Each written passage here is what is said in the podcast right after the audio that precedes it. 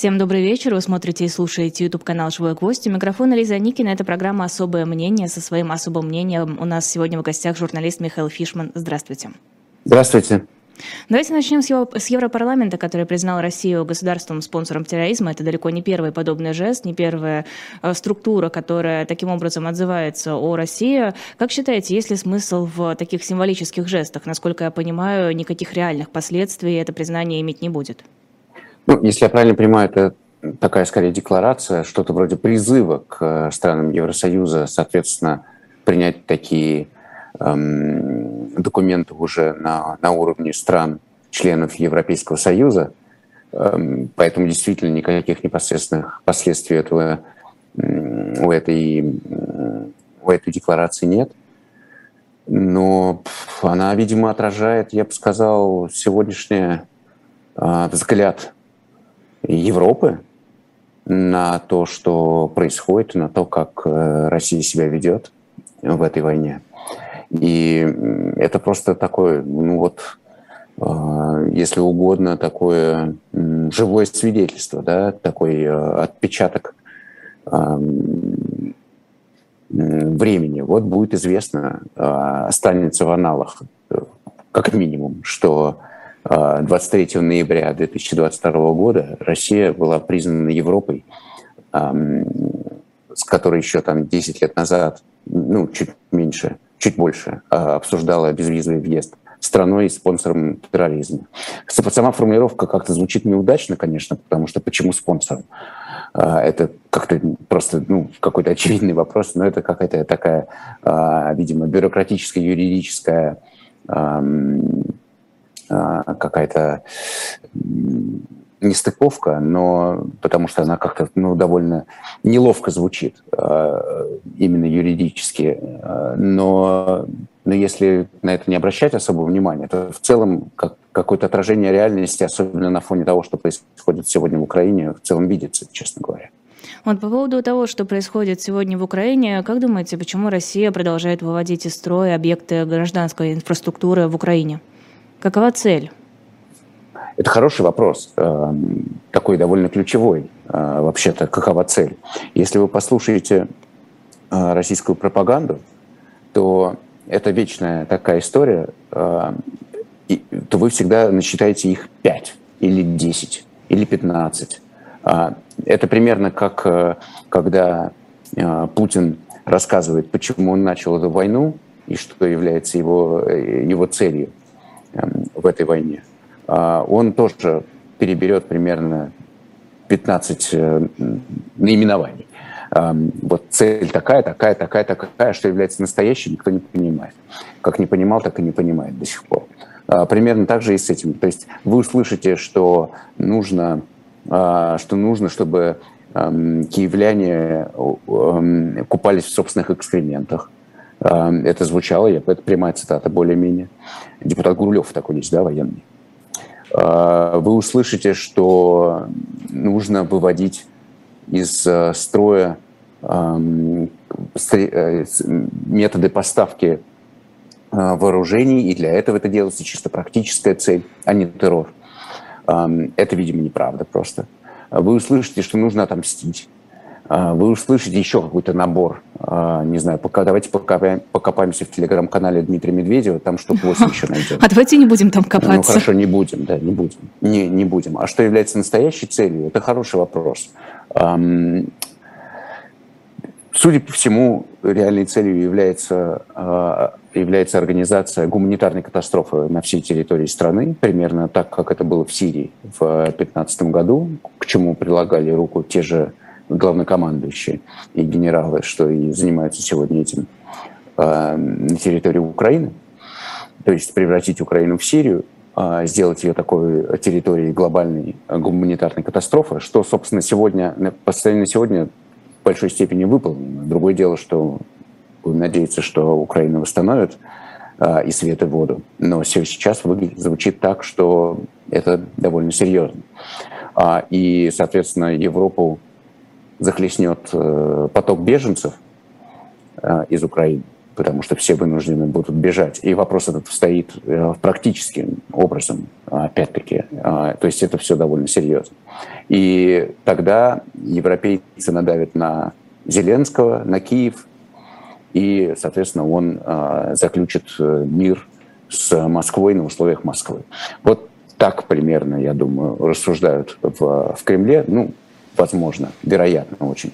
А, либо, что, собственно, что э, украинское общество само так устанет от, э, от войны, что тоже надавит на свое правительство, и та пойдет заключать, заключать мир с Россией. Это все эти надежды, они на уровне самогипноза таком э, существуют в, в Москве, и активно подпитываются пропагандой, вот они потом смотрят себя сами в новостях и убеждаются в собственной правоте.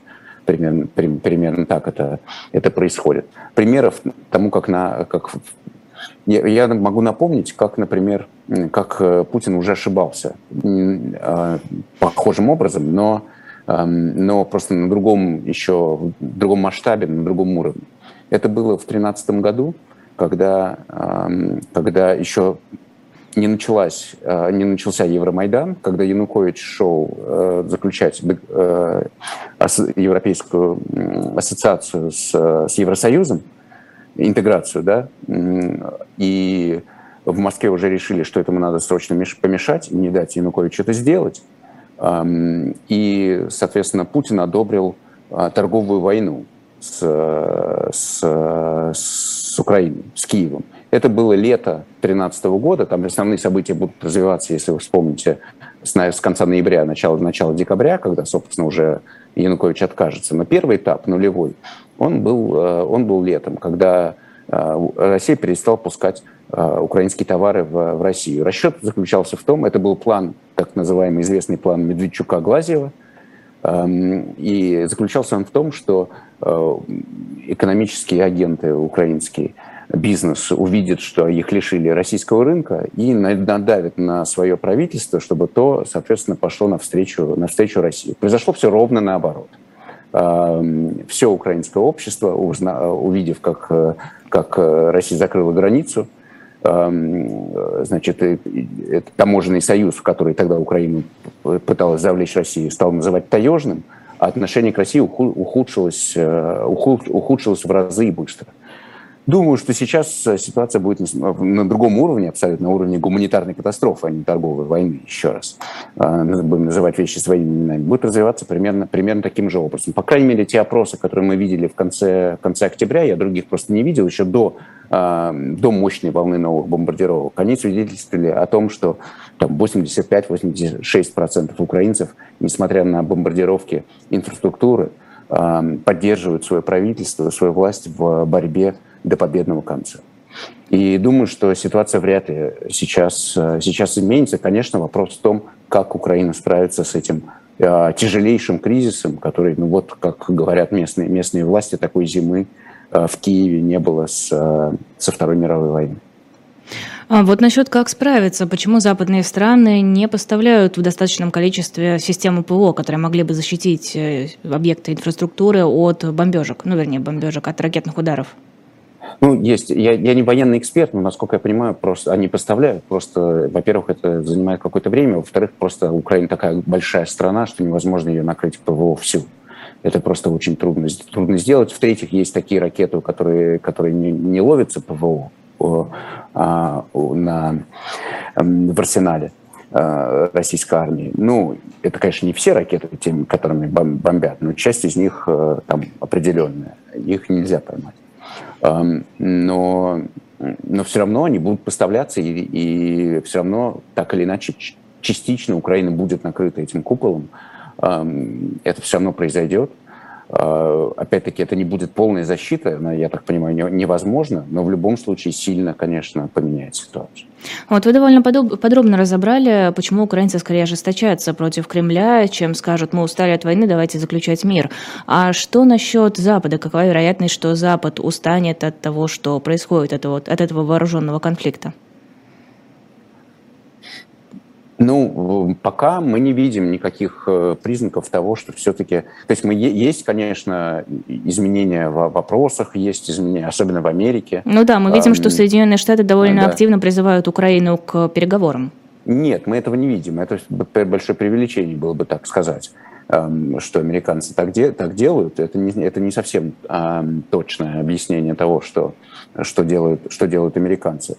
А, и, конечно, все устали от, от войны, все бы хотели ее закончить, но, а, но по итогам выборов а, промежуточных в Америке и, собственно, на, из того, что говорят сейчас лидеры ведущих стран Запада, поддержка это сохраняется сейчас на полном уровне и обеспечена Украине э, еще на, на некоторое время вперед. То есть сейчас Украина продолжит наступать, я имею в виду вооруженные силы, армию, армию. и этим, этому наступлению есть э, абсолютная поддержка э, политическая с, из всех ключевых стран Запада. По крайней мере, мне неизвестно ни про одну, которая бы сказала, что надо, что пора, пора остановиться и и договариваться с Москвой. Такого нет. И еще раз, по итогам промежуточных выборов так вопрос и не встанет э, в Америке, он так и не встанет там, насколько я понимаю.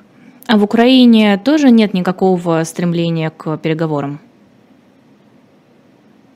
В Украине нет, конечно, никакого стремления к переговорам. Мы этого не видим совсем. А как может быть это стремление к переговорам, когда, э, когда Украина выигрывает эту войну на наших глазах сейчас, уже вот начиная, уже сколько это продолжается, с, да, по сути, с, с конца марта, когда, когда был отбит э, Киев, если угодно.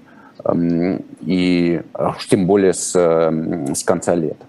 А, и инициатива у, у украинской армии э, теряет, последняя, последняя остановка – это Херсон. Э, при этом при этом Украину бомбят э, в масштабах, еще раз, как это происходило последний раз на наших глазах в Сирии, когда города сравнивались с землей примерно. Так сейчас это выглядит. А, и, и Москва, Кремль, Путин э, всячески показывают, что их э, может устроить они готовы к переговорам, конечно, но по факту признания уже завоеванных территорий – за Россию. Это политически абсолютно невозможно и неприемлемо. Это показывают все опросы. Украинское общество не готово смириться с их потерей, тем более не понимает, почему это надо делать сейчас, когда, это, когда контрнаступление развивается так успешно. А вот несмотря на то, что Европарламент признал Россию государственным спонсором терроризма, Макрон заявил, что планирует переговорить с Путиным в ближайшие дни. А как считаете, насколько это правильная тактика, насколько западным странам сейчас нужно с Путиным разговаривать? ну, это уже такой мем, переговоры Макрона, Макрона с Путиным, да, стол, за которым они разговаривают, и, собственно, сама, э, сколько раз там Макрон позвонит, позвонит Путину, прежде чем ему надоест, надоест, надоест с, ним, э, с ним разговаривать. Я думаю, что это вполне э, осмысленно, потому что, по крайней мере, можно ну, живым голосом как-то понять, э, насколько далек или близок к, приблизился к реальности Путин за это за послед, с момента последних последних заявлений, которые которые которые которые он которые он делал. А что есть а, ощущение, что он мог приблизиться к реальности? Ну, это, это так или иначе это все равно происходит. Конечно, приблизился. Еще бы он не приблизился. Разумеется, он приблизился к реальности. Он в, в а, еще в июле считал, что он захватят Украину полностью и все равно посадят в Киеве там своего президента, как я, как я понимаю. Уже в сентябре он, видимо, понимал, что этого не будет. Наверное, сейчас, что у него сейчас в голове, кстати, никто не, толком не понимает. А считает ли он, что, он, что после того, как он соберет и экипирует и натренирует новую армию, то ситуация вернется к, к, мар, э, к, февр, к концу февраля этого года, и он снова, значит, э, пойдет Э, в атаку и снова будет значит, скидывать эм, правительство Зеленского и захватывать здание, здание Верховной Рады, как он планировал. Может быть, он действительно так думает. Это значит, что он довольно далек от реальности, судя по всему. Но исключать этого, не, исключать этого нельзя полностью, конечно. В этом смысле позвонить ему и, и уточнить этот вопрос, конечно, никогда не помешает. Почему же нет? Просто не очень понятно, о чем вообще Макрону разговаривает с Владимиром Путиным. Ну, серьезно. Можно еще понять, о чем говорить Украине с Кремлем, говорить, озвучивать свои требования, озвучивать, что, в общем-то, нужно. Хотя, конечно, понятно, но тем не менее, хоть какой-то переговорный процесс. А вот что обсуждать Макрону, это это градусник такой, ткнуть в Путина, посмотреть, что у него там с температурой? Ну, например, ну, я, честно говоря, честно говоря, вообще не вижу проблемы с тем, чтобы, чтобы разговаривать. Это, э, э, а почему нет? Э, в конце концов, э, за, за спрос денег не берут. А, давайте немного о том, что происходит в России, поговорим. А, политику Илья Яшину продлили арест на полгода. Судья Мещанского суда вынесла такое решение, при том, что сторона обвинения настаивала на том, чтобы продлить арест всего на два месяца. Понятное дело, что сторона защиты э, настаивала на том, чтобы перевести Илью Яшина под домашний арест. Как думаете, вот это вот ужесточение, оно связано с тем, что происходит в Украине, или это просто параллельные процессы? А, связано, но все-таки, наверное, надо отметить, что там и суд начался над Яшиным уже по существу. А, просто там сегодня заседание это продолжалось недолго, как я понял, не дошло до, до рассмотрения. Это будет продолжиться на следующей неделе, но, собственно, Яшина уже судят за, за э, те самые фейки, якобы, которые он... И это, конечно, э, вот в очередной раз, первый раз мы это уже видели с депутатом Гориновым, теперь мы это увидим сейчас и на следующей неделе с, а, с Яшиным. Это, конечно, абсолютный Орвал. Тут ничего, ну вот абсолютно не...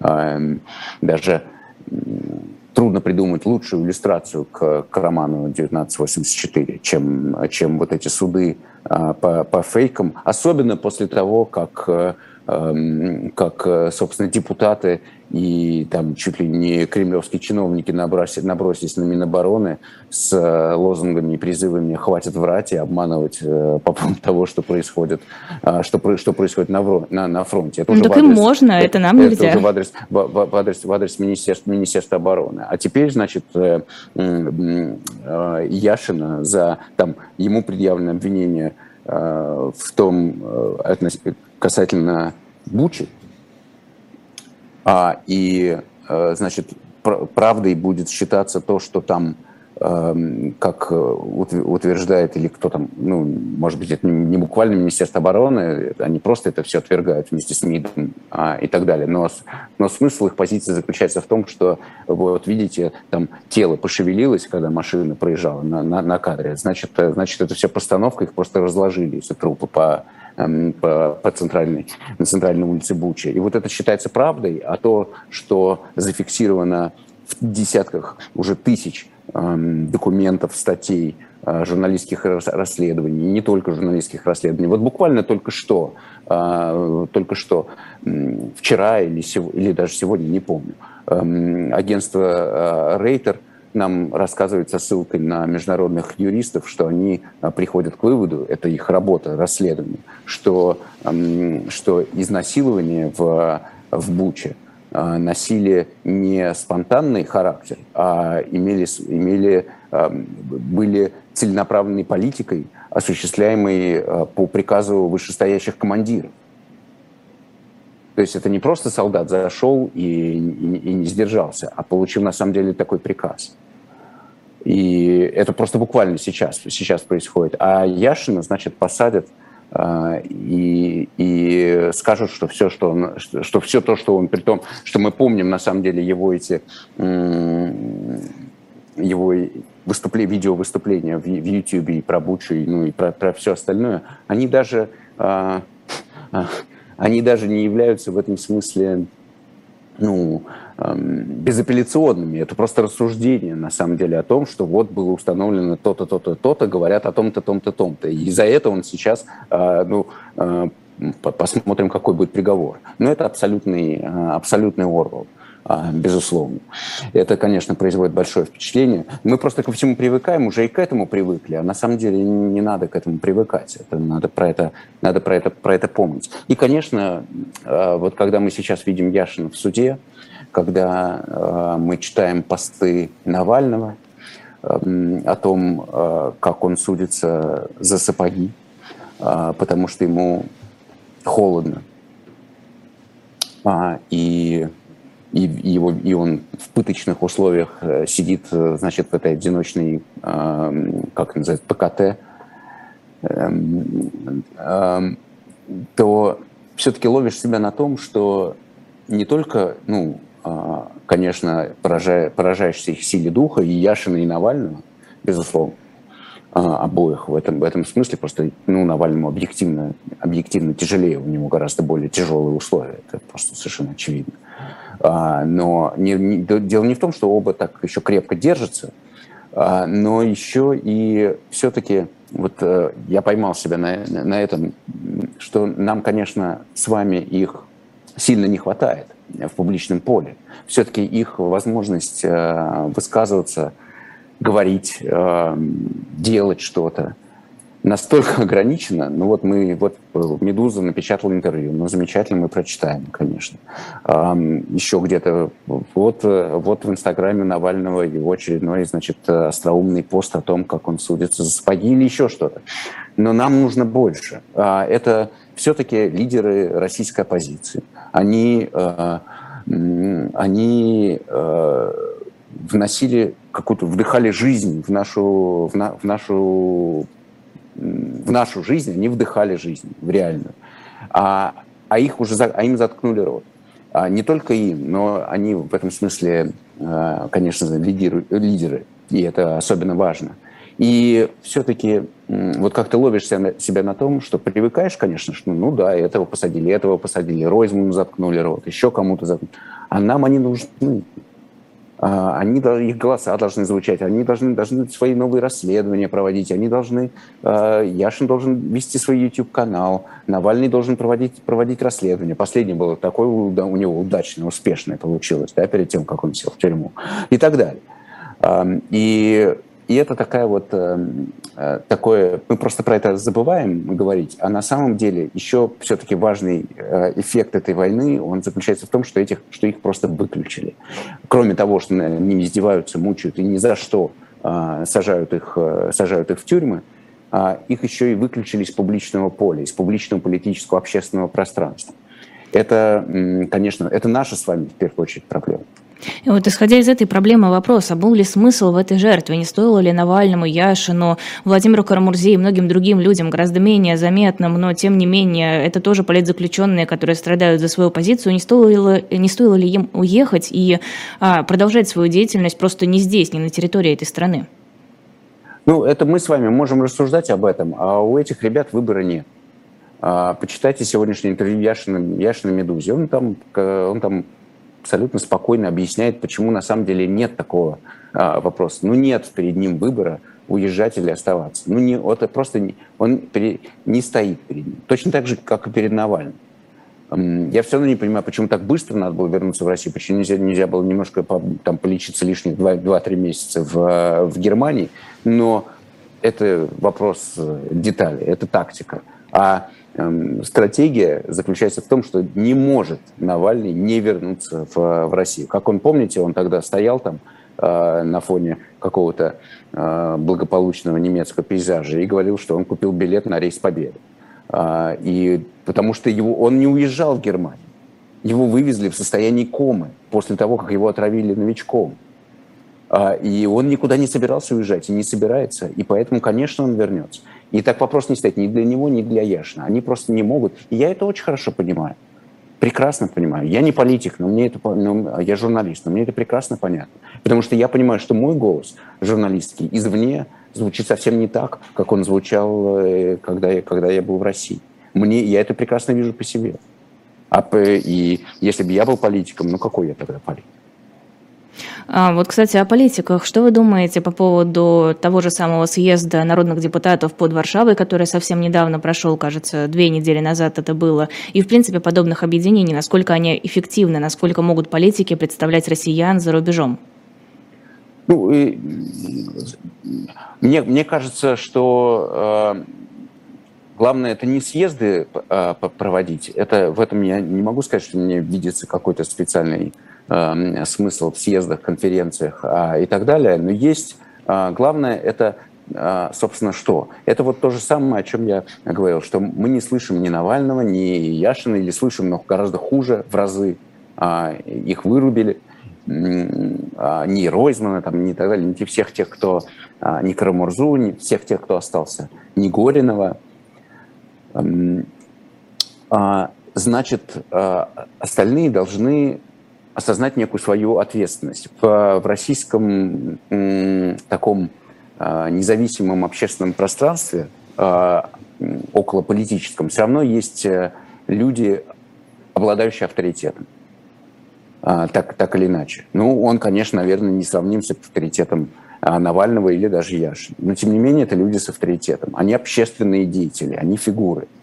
И их задача, как мне представляется, сегодня – это как минимум ну, попробовать э, тащить этот груз дальше, пока это возможно, возможно делать в той степени, в какой они могут это делать. Это означает, э, что взять на себя некую функцию коммуникации с э, теми, кто готов их слышать и слушать.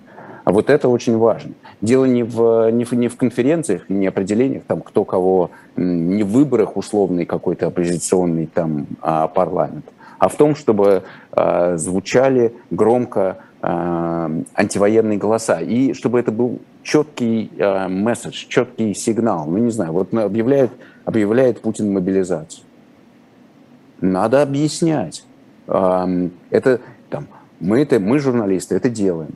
Но нашего голоса недостаточно. Должен быть голос э, тех, кто так или иначе обладает непосредственным общественным авторитетом о том, чему ведет эта мобилизация, куда поедут эти люди, почему, э, как надо, что, как надо реагировать на эту мобилизацию обществу. Это должны быть четкие сигналы посланы. Не идите на фронт, не берите повестки в руки, не ходите в военкоматы. Нет, это не доблесть поехать на фронт, когда твоя, твоя, твоя власть ведет несправедливую, жестокую, кровавую войну на чужой территории.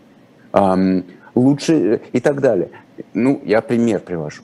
Мне кажется, вот в чем должна быть работа сейчас э, тех, кто обладает общественным авторитетом, соответственно, претендует на некоторую, э, на некоторую, не знаю, роль в этой прекрасной России будущего и сейчас собирает съезд. Но вопрос в том, насколько остается авторитет у тех политиков, которые уехали из страны, как бы печально это не звучало, потому что даже... Это не обязательно непосредственно политики. Это могут быть не политики. У нас, да, у нас всегда так было, еще с 2011 года. Я, я прошу прощения, что я перебил но когда, когда выбирали, когда выбирали лидеров общественного мнения для того, чтобы они выступали на проспекте Сахарова, э, когда там 29 декабря 2011 года, когда был самый большой митинг у нас, э, у нас во, время, во время болотного движения, там был в интернете опрос, э, в какой последовательности будут, будут выступать. И выиграли вовсе, и первые места заняли вовсе не политики. Не обязательно политика обладает общественным, общественным авторитетом. Это мог, может быть писатель, журналист даже может быть, эм, там, э, музыкант. Это все возможно. И, собственно, мы знаем, что так и есть. Да, но еще мы видим кучу артистов, музыкантов, в принципе, публичных людей, которые также являются, как ни печально, лидерами общественного мнения, которые выступают в поддержку действующей власти. И тут получается такое э, противопоставление. Люди, которые уехали из страны, говорят оттуда, и люди, которые здесь ближе, да, они выступают за Кремль, так может быть, они правы, но вот смотрите, они здесь с нами, они свои. Ну, я тут не вижу, честно говоря, проблемы. Ну, ну кому, кому, кого устроит такое, такое объяснение? Ну, значит, оно устроит. Не вижу. Это особое мнение Михаила Фишмана. Я сделаю небольшой прерыв на рекламу. У нас на сайте shop.diletant.media есть прекрасное предложение для тех, кто хочет нас поддержать и э, купить интересные книги.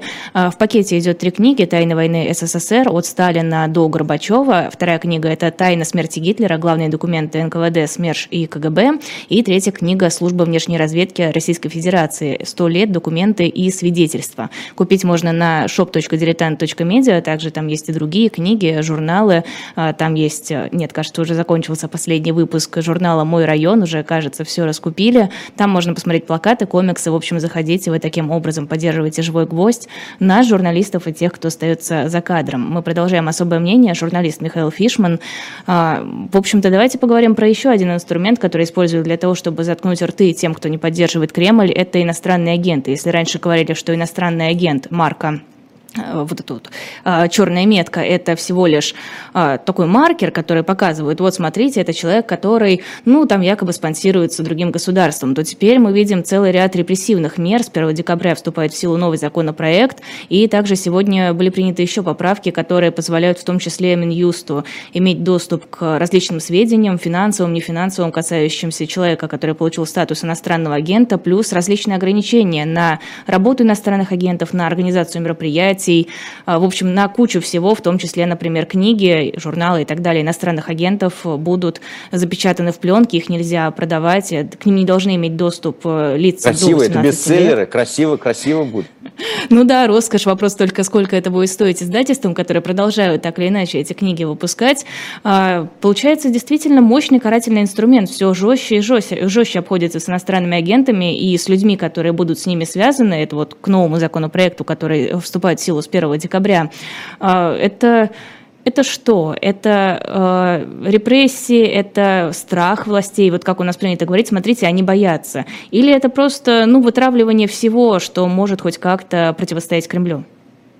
Мне кажется, что это когда вы кого-то назначили, э, на, на, нашили эту нашивку изгоя на, на, на лацкан, то дальше вы начинаете относиться к нему как к изгою. И это очевидно происходит, и примеров в истории, как вы знаете, много, а, много этому. Мы просто наблюдаем, наблюдаем еще один. Мне очень нравится действительно, как когда, а, значит, в прошлом году, я помню,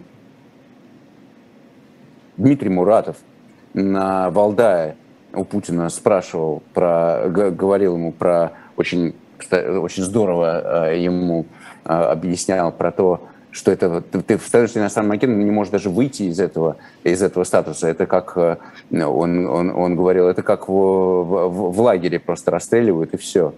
А, а Путин ему говорил, да вы что, говорил он, да у нас то же самое, как в Америке. Да это вообще никакой разницы нет. Э, просто... А потом Совет по правам человека, по правам человека еще собрался, да, а, и, и Путин пообещал, что ну да, какие-то там глупости, действительно, что-то пишет иностранный агент про, про свой рождественский, про рождественскую елку, а под этим должен писать, значит, бессмысленный текст безумный. Ну да, конечно, переборчили, надо подумать. Короче, договорились вроде смягчить. Ну, в результате он э, все договорились, разошлись.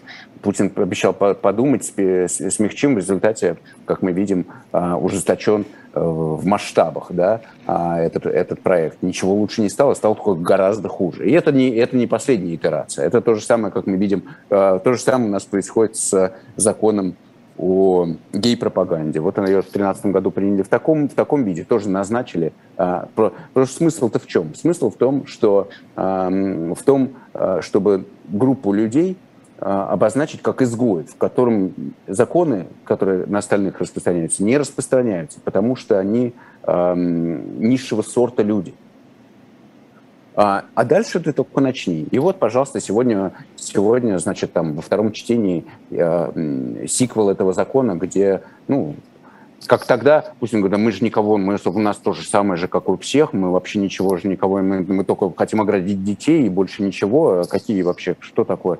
А теперь уже не только детей, а теперь вот, а завтра еще что-то, а потом еще. И с иностранными агентами происходит ровно то же самое. И это путь к... А, а потом надо будет все-таки а, все-таки тех иностранных агентов, которые еще находятся в, в России, все-таки эм, заставлять там, выходить из дома под расписку, например а потом еще что-нибудь, а потом еще что-нибудь. А Гражданство еще можно лишить, сейчас, например. Сейчас, сейчас запрещают, сейчас запретят преподавать, избираться, там, быть членом избирательных комиссий, не знаю, и так, и так далее. Поражение, поражение, главное это поражение в правах. А, а, ну и, конечно, отдельно надо выделить вот это, это абсолютный а, такой а, фашизм на марше. А, это, я просто пытаюсь понять, какое еще в принципе может быть объяснение у этого решения Минюста публиковать э, персональные данные иностранных агентов. Просто в принципе, какой еще, как еще можно объяснить э, теоретически эту, э, эту меру, кроме как тем, что это натравливание одной части общества на, на, на другую. Я просто, мне просто ничего не приходит, не приходит в голову. И это, конечно, ну, какая-то, э, какой-то... Э, и встает... Я понимаю, что это есть этот закон, как он называется, нельзя так э, сравнивать. Но, к сожалению, нам все сложнее избегать этих аналогий. Но это все так, такой 38 год в Германии. А, ну, кстати, по поводу персональных данных... По крайней мере, на символическом уровне, безусловно. А, по поводу персональных данных видела пост Андрея Захарова, сотрудника журналиста русской службы BBC, которого тоже признали иностранным агентом. Он писал, что, ну, в общем-то, публикуют и публикуют всю эту информацию. Так можно найти через различных ботов, которые сливают данные иностранных агентов. А так хотя бы не будет путаницы, будет понятно, кого именно признают иностранным агентом, Допустим, потому что... Ну, ну да, но смысл-то не в этом. Ну да, смысл, очевидно... Или, или Минюст говорит, что в этом смысл. Да Минюст вообще, мне кажется, или, ничего не говорит. Зачем ему что-то говорить? Он просто иронизирует. Нет, мне кажется, Андрей Захаров довольно спокойно относится к этой ситуации. По-моему, а он Нет, решил, я что... спокойно, поэтому иронизирует, что спокойно относится. Нет? А, ну просто вопрос еще в том, во-первых, да, какое будет дальнейшее ужесточение для иностранных агентов, а во-вторых, как к этому отнесутся люди. Ну то есть вряд ли это нацелено только на то, чтобы усложнить, усложнить э, жизнь иностранным агентам. Скорее всего, еще есть расчет на то, что люди посмотрят и скажут, ага, вот им даже преподавать в школах нельзя, это точно какое-то вот что-то страшное, плохое. А, непонятно только, как это работает, как это будет работать на аудиторию массовую. Масса аудитория будет привыкать к тому, что есть, э, что есть, что есть в обществе касты, э, ниши, когда ты, мимо которых ты можешь пройти, пройти и сказать, «А ну-ка сошел с тротуара быстро. И он должен сойти. Да, вот я, кстати, с чем-то подобным по, сталкивалась. По, по логике должно, должно, должно, должно привыкнуть постепенно э, российское общество. Ну, ты что мне, мне в глаза смотришь? Ты, ты не имеешь мне права в глаза смотреть. Так должно работать. Это вот ложится в такую имперскую концепцию. Вот посмотрите, мы русские, с нами Бог, э, можем повторить и все такое? Нет, не понимаю, почему русская концепция. Ну вот смотрите, имперская, я имею в виду, вот мы особенные, мы избранные. У нас у избранных есть такие отбросы общества, которые там связаны с Западом, так или иначе. Это не имперская концепция, это тоталитарная концепция. Это концепция, э, концепция нахождения, нахождения врага, врага внутри. Тем более, когда у тебя э, ты сам агрессор а, и, и проигрываешь начатую, на, на, начатую войну. Ты ищешь врагов внутри, и на них начинаешь оттаптываться. Это все, это все столько примеров, э, примеров в истории. Кто это у нас просто, сейчас враги внутри? У нас уже депутаты, у нас депутаты и сенаторы, там, я не знаю, э, глава Центра сберкома разговаривают с сталинскими штампами. Ну, реально, как будто из газеты «Правда» там с 30-х, 40-х годов. Это просто поразительно, как у людей эти выскакивают, э, выскакивает это, откуда они, где они там у себя это берут. Но они берут. А, это все мы, это нам все хорошо известно. Мы все это проходили. Вон у вас э, вот фон, он очень как-то похож, кстати, там не у нас знаю, Колчак, у нас там сбоку висит Горбачев. Ну, короче, короче, вот оно наше прошлое, да, мы, и оно, собственно, просыпается. А, кто у нас еще враги? У нас есть иностранные агенты, у нас есть ЛГБТ. Кстати, не очень понятно, почему именно ЛГБТ. Кто еще? Ну, у нас э, давным-давно либералов назначили врагами, но от них, собственно, избавились уже, их э, э, выдавили и, и, и так далее. У нас враги, э, враги оппозиционеры, конечно. То, что, то, что ну вот, мы обсуждали Навального с, с Яшиным. Это, это этим самым, это министру обороны можно, Министерство обороны можно врать про то, что происходит на войне. А Яшину как раз нельзя говорить правду. Но нет, это все-таки более политическая история. А если мы говорим о тех же самых представителях ЛГБТ, они вообще не имеют отношения к политике. Они могут быть сколько угодно прокремлевскими. Да, это, просто это категориальный принцип, конечно. Тут вы правы. Это категориальный. Просто выделили группу людей а, и назначили их а, изгоем. Ну, в принципе, известно, что у нас а, таким образом преследуют целые группы э, людей. Это там на, на том или ином уровне началось уже, уже давно. Я не знаю, свидетели Иеговы э, преследуют просто, сажают просто потому, по, вот, по принципу принадлежности к, к структуре. То есть не надо ничего доказывать. Это тоже абсолютно сталинский принцип. Про это правозащитники из мемориала подробно рассказывают. Почему пошел такой яростный упор на традиционные ценности, православие, самодержавие, народность? Ну, это же не первый день у нас все-таки все продолжается. Это... Но оно было же вяло текущее. А сейчас мы наблюдаем очень резкий скачок в этом ужесточении и касательно иностранных агентов, и касательно ЛГБТ. Этот законопроект вообще, где ЛГБ, представители ЛГБТ сравнивают с педофилами, фактически это равнозначные вещи согласно законопроекту. Но это же правда жесть. Да, это происходит, э, это, это на самом деле, если вы вспомните, как это все начиналось в 2013 году, а, и как это, если мы возьмем конкретно про закон о про, про, про гей-пропаганду. Вот когда он появился летом, да, если не изменяет память, 13 года, его первая версия, и как появляется сейчас вторая, тут есть очень много аналогий. А, и главная аналогия заключается в том, что эм, он принимается, этот закон, который, э, который находит врага внутри и на него переключает внимание общества, появляется тогда, когда Путин начинает проигрывать. Только тогда, тогда он проигрывал, в 2013 году он проигрывал э, на самом деле всю ту же все, все тому же болотному движению. Да, его загасили, да, его э, подавили, само болотное движение, да, разогнали Болотную площадь 6 мая 2012 года, но, этот, э, но рейтинг Путина не вырос, а по-прежнему был очень низкий и оставался таким до, собственно, Крыма, по сути. Э, и претензии к, к нему не ушли, э, которые появились тогда, когда он объявил, что он возвращается в Кремль. Что, и это чисто политтехнологический ход. Нам давайте найдем какую-то тему, которая зажжет значит, э, общественное общественную дискуссию, переключим. Пусть Дмитрий Киселев разговаривает про то, что делать с сердцами геев, закапывать их, э, там, жарить или, или что с ними делать еще. Это гораздо больше вызовет отклик в обществе, чем лучше пускай про это будут разговоры чем про то, чем про то, надо было Путину возвращаться и что он вообще собирается делать дальше или не надо. Это было в 2013 году, потому что Путин проигрывал. Он проигрывал эту, э, неожиданно для себя, стал проигрывать эту схватку с общественным, с общественным мнением. Теперь он тоже проигрывает, только уже войну. И, и ровно по той же причине, потому что он проигрывает. Появляется э, сиквел, вторая версия того же самого закона. Эй, вы забыли? У нас тут есть враги внутри. Не, не, не думайте, что там происходит в, э, в Херсоне, под Изюмом, э, Запорожье и так далее. Это не важно. Важно, что здесь наши враги внутри. Давайте-ка посмотрим, что там с ними происходит. Наша битва, как кто там, депутат Хинштейн, специальная военная операция, она проходит через нас. И мы каждый из себя должны сейчас геи вытравить. Но получается, работает эта пропаганда. Люди ведь действительно не думают о том, что происходит под Херсоном, под Изюмом, где угодно. Они думают я, кстати, о том, думаю, что... что она сейчас работает хуже, чем она работала да? тогда. Почему? Да, я в этом, вот чем, чем дальше, тем а, потому что если мы посмотрим на, на, на то, что происходит, то мы видим, что несмотря на то, как э, вот этот массовый обстрел э, пропагандистский, в который включает в себя и новые законы, и всех этих Соловьевых с, Киселев, с Киселевыми по 24 часа в сутки, а самого Путина и так далее. Вот э, если мы все это, все это возьмем в этом объеме безумном, в котором это сейчас вываливается на, на головы российских граждан, то мы увидим, что эффекта на самом деле это не дает. Но кто верит в это? Вот нам объявил, Путин сам объявил, что у нас цивилизационная война с, э, с Западом, священная война, которая проходит через, через э, души каждого, каждого россиянина. Ну и кто в это верит? Ну подождите, думаю, не, что... подождите, верят. Мне кажется, Нет, мобилизация... Я думаю, не очень много людей. Мне я кажется, думаю, мобилизация очень... очень сильно обнажила эти моменты. И я действительно знаю лично многих людей, которые ну, говорят, ну подождите, наверное, это же правда ну, наша война, мы нет, пойдем. Наверное такие, наверное, такие есть. И смысл в этом.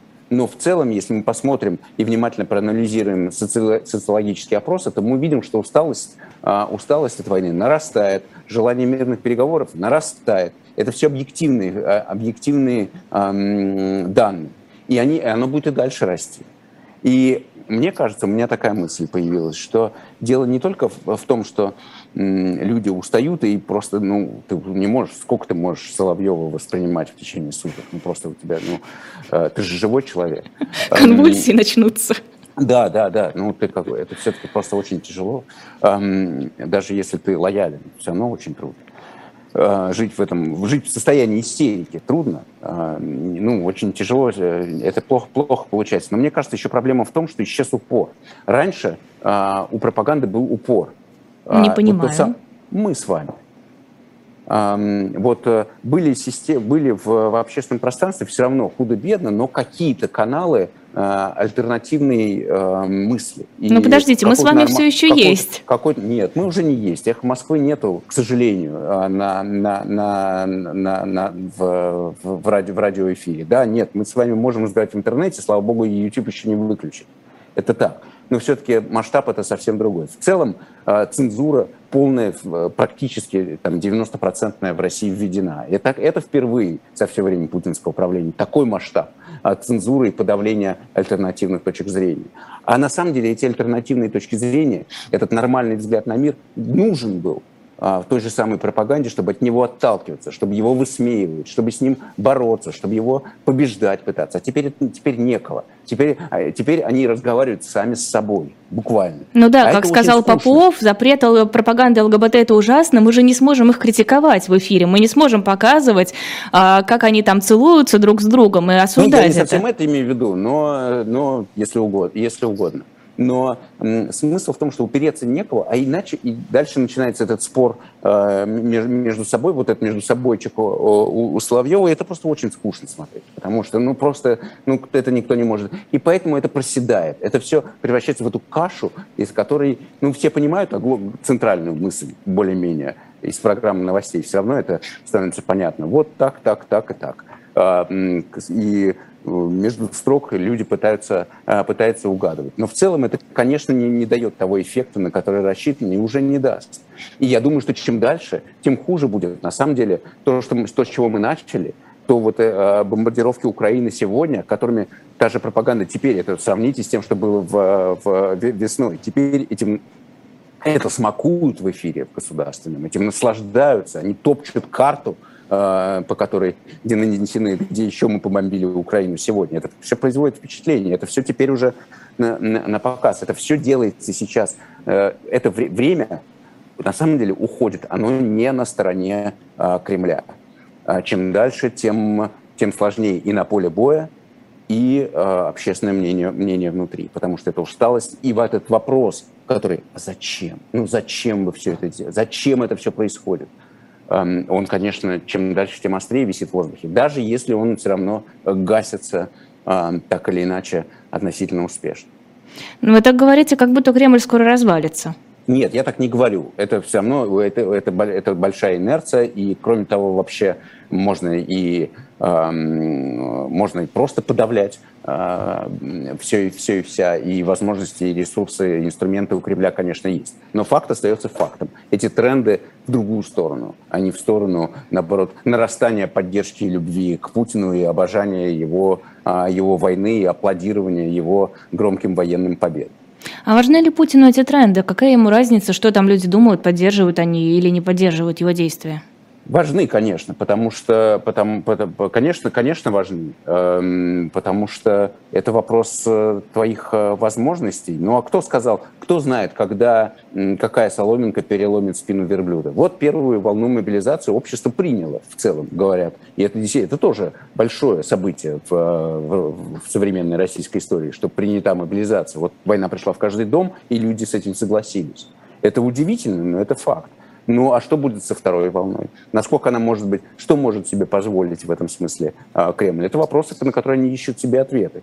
И, конечно, для них важно в этом смысле, что как общественное мнение реагирует. Ну, как же. Поэтому так э, пропаганда и, и, и работает без, без, без отпуска. Бедный Соловьев не может даже э, на выходные съездить, уже, правда, не в Италию. Ну вот куда ему ехать? Не в Крым да, же ему ехать. с другой стороны, действительно особо нет. Поэтому и работает от безысходности бедолага. А как думаете, будет ли еще одна волна мобилизации, которая, как мы знаем, никаким указом не была завершена? Так она, она и фактически не была завершена, если я правильно понимаю. Все равно, на самом деле, так или иначе, просто сейчас призыв э, обычный, э, он совершится, и ну, я уверен, что так или иначе, конечно, посмотрим, э, удастся ли избежать тех вот, вот этих вот э, кадров с облавами в подъездах, в магазинах и у метро, э, которые,